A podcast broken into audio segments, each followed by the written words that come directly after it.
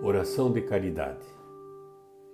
Senhor Jesus, dá-nos a coragem precisa de esquecer-nos em auxílio daqueles que nos deste ao convívio.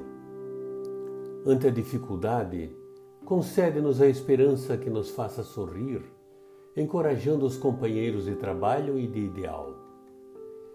Não nos permita omissão quando se nos apresente a oportunidade de sermos úteis Ensina-nos, Senhor, que todos somos irmãos, filhos do mesmo Pai e que por isso mesmo o perdão de quaisquer ofensas deve inspirar as nossas diretrizes, dando-nos a entender que os erros de outrem poderiam ser nossos.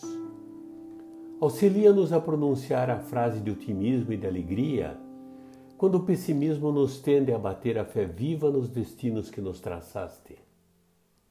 Ampara-nos a fim de que sejamos um anteparo contra a violência, pela capacidade de construir o bem onde estivermos, com a qual nos dotaste o entendimento. Infunde-nos a compreensão de que o doente e o necessitado, a criança e o companheiro desvalido, as mães sozinhas e os filhos do sofrimento devem usufruir de prioridade em nossa disposição de socorrer.